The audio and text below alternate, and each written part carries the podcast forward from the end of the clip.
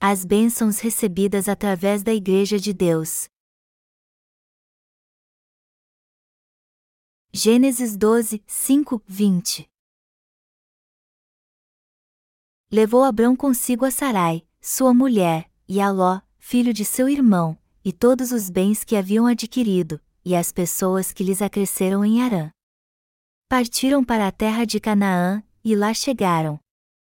Atravessou Abrão a terra até Siquém, até ao carvalho de Moré. Nesse tempo os cananeus habitavam essa terra. Apareceu o Senhor a Abrão e lhe disse: Darei à tua descendência esta terra. Ali edificou Abrão um altar ao Senhor, que lhe aparecerá. Passando dali para o monte ao oriente de Betel, armou a sua tenda, ficando Betel ao ocidente e Ai ao oriente, ali edificou um altar ao Senhor e invocou o nome do Senhor. Depois, seguiu Abrão dali, indo sempre para o Negueb.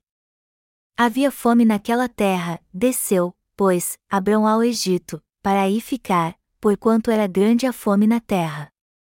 Quando se aproximava do Egito, quase ao entrar, disse a Sarai, sua mulher, ora, bem sei que és mulher de formosa aparência, os egípcios, quando te virem, vão dizer: É a mulher dele e me matarão, deixando-te com vida. Dize, pois, que és minha irmã, para que me considerem por amor de ti, por tua causa, me conservem a vida. Tendo Abrão entrado no Egito, viram os egípcios que a mulher era sobremaneira formosa.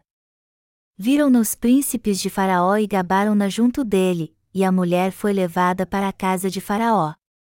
Este, por causa dela, tratou bem Abrão, o qual veio a ter ovelhas, bois, jumentos, escravos e escravas, jumentas e camelôs. Porém o Senhor puniu Faraó e a sua casa com grandes pragas, por causa de Sarai, mulher de Abrão. Chamou, pois, Faraó a Abrão e lhe disse: Que é isso que me fizeste? Por que não me disseste que era ela tua mulher? E me disseste ser tua irmã. Por isso, a tomei para ser minha mulher. Agora, pois, eis a tua mulher, toma-a e vai-te. E Faraó deu ordens aos seus homens a respeito dele, e acompanharam-no, a ele, a sua mulher e a tudo o que possuía. Abraão levou toda a sua família, inclusive seu sobrinho Ló e todos os seus bens e foi para a terra de Canaã. Mas já haviam outras tribos vivendo nesta terra, e estes habitantes eram da descendência de Cão. No entanto, quando Abraão chegou a Canaã, Deus apareceu diante dele e disse que daria aquela terra a ele e aos seus descendentes. Quando Abraão chegava em um lugar estranho, a primeira coisa que ele fazia era construir um altar e oferecer sacrifício a Deus. Ele sempre oferecia primeiro um sacrifício de fé. O povo de Deus é abençoado através de sua igreja. Depois de ficar algum tempo na terra de Canaã, Abraão saiu e foi para o Egito, e a Bíblia registra acontecimentos parecidos que aconteceram na vida de três homens de fé chamados Isaac, Abraão e Jacó, cuja histórias são tão parecidas que parecem até cópia um do outro. Precisamos descobrir aqui o que Deus está tentando nos dizer através desses acontecimentos. Enfrentando uma fome severa, Abraão foi para o Egito mesmo Deus dizendo para ele não ir, e quando chegou lá ele disse aos moradores dali que sua esposa era sua irmã, pois estava com medo de ser morto por causa dela. Isaac fez a mesma coisa. No Egito, Abraão voltou covardemente embora ele não tivesse sido assim quanto esteve na terra de Canaã. A civilização egípcia naqueles dias era altamente desenvolvida então não era um país muito fácil de se viver. Já que a civilização egípcia já tinha entrado na era do aço, por Abraão ser um nômade, eles eram um forte inimigo. Ele tinha ido para a terra do Egito em busca de comida por causa da fome que estava passando e para encontrar bons pastos para o seu rebanho. Mas quando ele viu o quanto os egípcios eram avançados, ele percebeu que estava numa difícil viagem. E para piorar, os egípcios ficaram impressionados com a beleza de sua esposa e ficaram profundamente interessados nela. Nos tempos antigos, Quando um homem viajava para uma terra estrangeira acompanhado de sua esposa, era comum os habitantes daquela terra matarem o viajante e ficarem com sua esposa. Por isso Abraão se sentiu tão ameaçado. Então ele disse à sua esposa para não dizer que era sua esposa, mas irmã. Então a esposa de Abraão foi levada ao palácio de Faraó, provavelmente para ser oferecida a ele como uma de suas concubinas. Seus súditos a levaram até Faraó pois ela era extremamente bonita, e o rei também se agradou muito ao vê-la.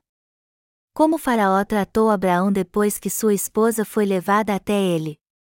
Ele recompensou-o com muitas coisas, como bois e ovelhas, e Abraão ficou com tudo. Mas logo Deus mandou uma grande praga ao palácio de Faraó.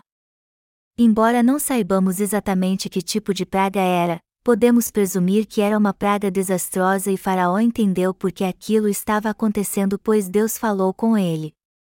Apesar de não estar escrito na Bíblia, foi através desta praga que Faraó entendeu que Deus havia trazido aquilo sobre ele porque ele tomou a esposa de Abraão. Então a esposa de Abraão foi mandada de volta a ele junto com muitos tesouros. E o resultado disto foi que Abraão ficou muito rico por causa da sua esposa. O mesmo aconteceu com Isaque, o filho de Abraão. Está escrito na Bíblia que Isaque também fez a mesma coisa quando a fome chegou em sua terra. Assim como Abraão, Isaac foi a Gerar com sua esposa Rebeca em busca de comida, e assim como aconteceu com Abraão, os homens em Gerar perguntaram-lhe sobre sua esposa.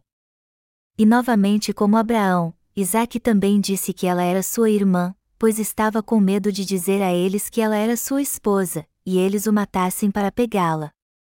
Mas depois Abimeleque, o rei dos filisteus, soube que Rebeca era esposa de Isaque. Então ele chamou Isaque e disse: é óbvio que ela é sua esposa, então como pôde dizer que ela era sua irmã? Isaac respondeu-lhe: Porque eu estava com medo que alguém me matasse para tirá-la de mim. Abimeleque então disse a Isaac: O que você fez a nós? Alguém de meu povo logo teria se deitado com sua esposa e você teria trazido a condenação sobre nós. Então o rei Abimeleque baixou uma ordem ao seu povo, dizendo que quem tocasse em Isaac ou em sua esposa certamente morreria. Gênesis 26 2.6 11. Quando lemos a Bíblia vemos a mesma coisa acontecer tanto com Abraão como a seu filho Isaac. Isto é muito intrigante, já que Abraão traiu sua esposa e novamente isso aconteceu com seu filho, fazendo a mesma coisa outra vez. Portanto, nós imaginamos o que isso quer dizer. Independente do que ele fez, Abraão se tornou muito rico por causa da sua esposa. O que essa história nos mostra? Na Bíblia, a mulher se refere à igreja, e a igreja é a noiva de Cristo. Então, isto quer dizer que nos tornamos ricos tanto espiritualmente como materialmente por causa da igreja de Deus.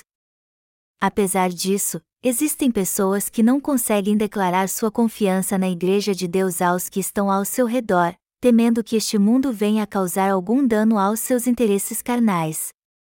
Melhor dizendo, mesmo os cristãos nascidos de novo têm pensamentos infiéis com relação à Igreja de Deus, achando que se disserem que está é a sua igreja, isso vai contra os seus interesses, atrapalhará a sua prosperidade e os levará a ser desprezados e rejeitados pelos outros. Assim como Abraão pensou que seria morto por causa de sua esposa, o que acontece hoje é que uma parte do povo de Deus que recebeu a remissão de seus pecados por crer no Evangelho da Água e do Espírito pensa da mesma forma com relação à sua igreja. Deus está nos ensinando através desta palavra que isto é errado. Se você disser em sua falta de fé que esta igreja não é a sua igreja, você pode até evitar a perseguição, ter riqueza neste mundo e ser aprovado pelos outros, mas Deus está dizendo que isto não está certo. Quando eu olho para o coração dos santos e dos servos de Deus, às vezes eu vejo que há algo de errado com o seu coração. Os que creem na justiça de Deus e em Sua palavra estão bem, mas os que estão sem fé não conseguem dizer que está é a sua igreja. Melhor dizendo, mesmo que eles creiam que o evangelho pregado em sua igreja esteja certo, eles ainda têm vergonha da sua igreja. Quando alguns santos se encontram com os cristãos do mundo que perguntam sobre sua igreja, eles só dizem que estão indo na mesma igreja que todo mundo vai. Isto é o que os santos sem fé estão dizendo. É óbvio que os santos da Igreja de Deus não deveriam dizer estas coisas.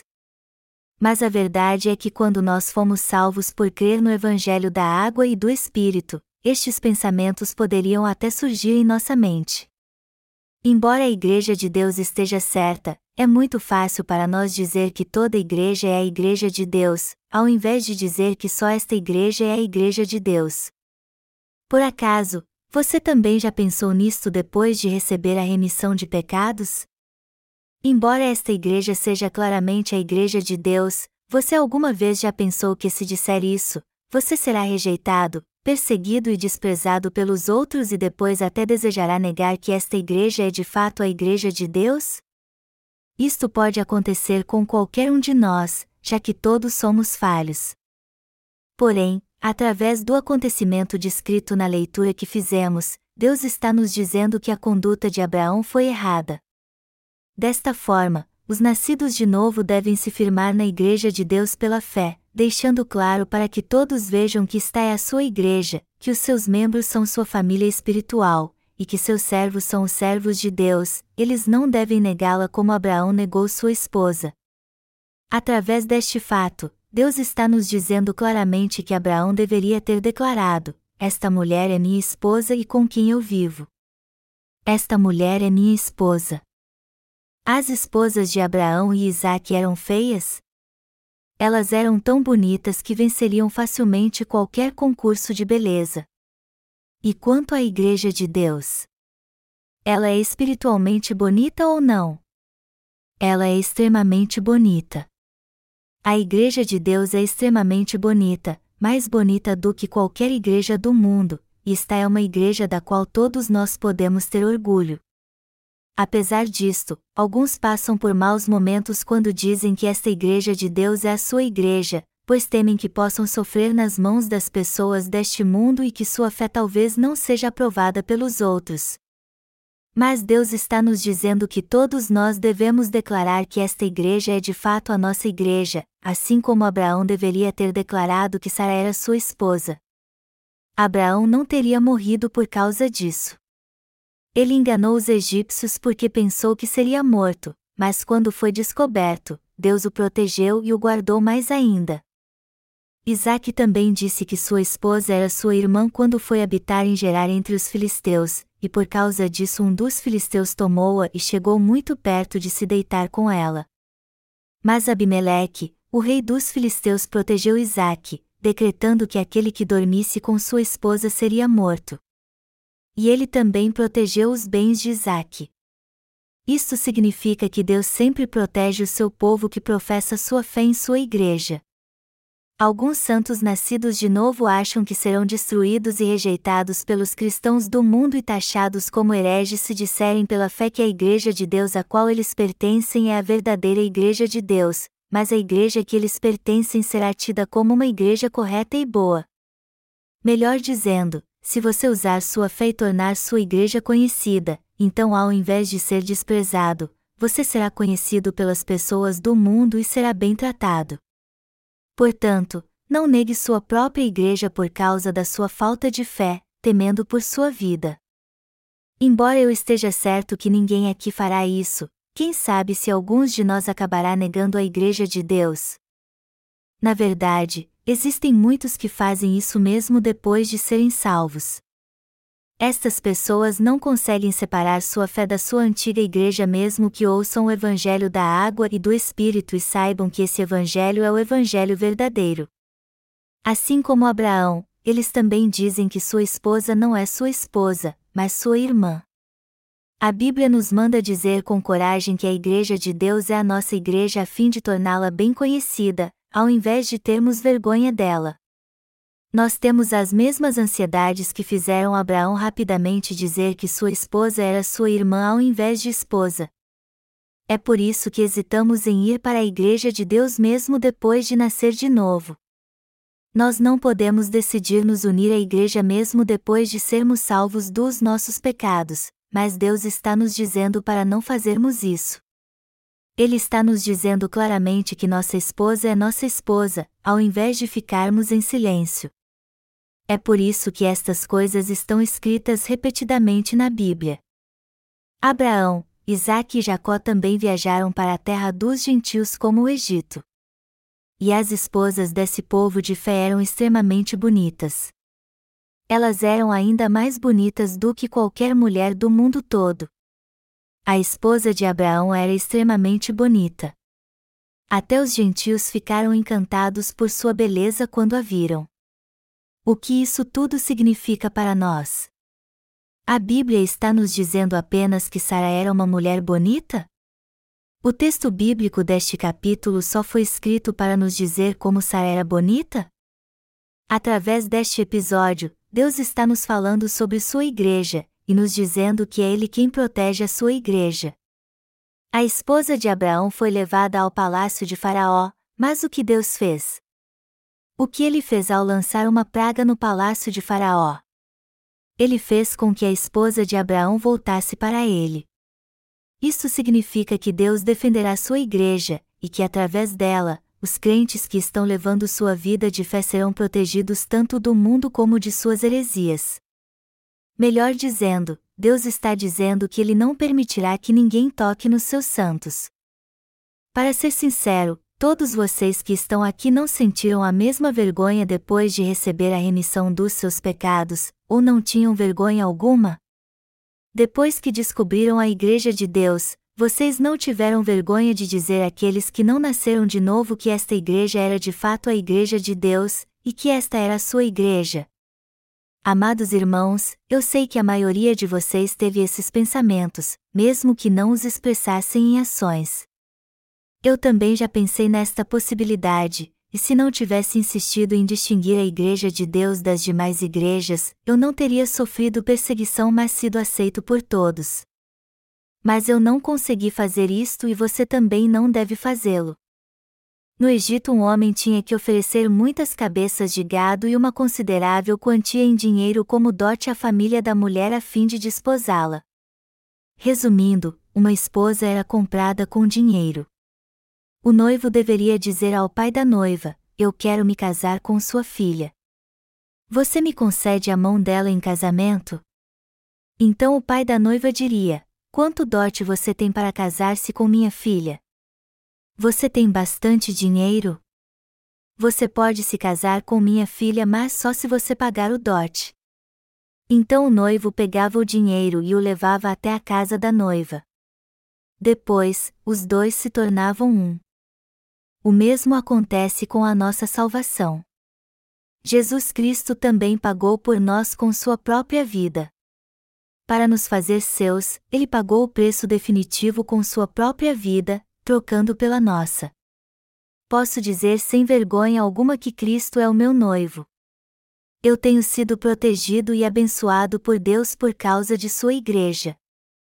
Se não fosse pela igreja de Deus, como eu teria recebido as bênçãos e o amor de Deus? Isso seria impossível.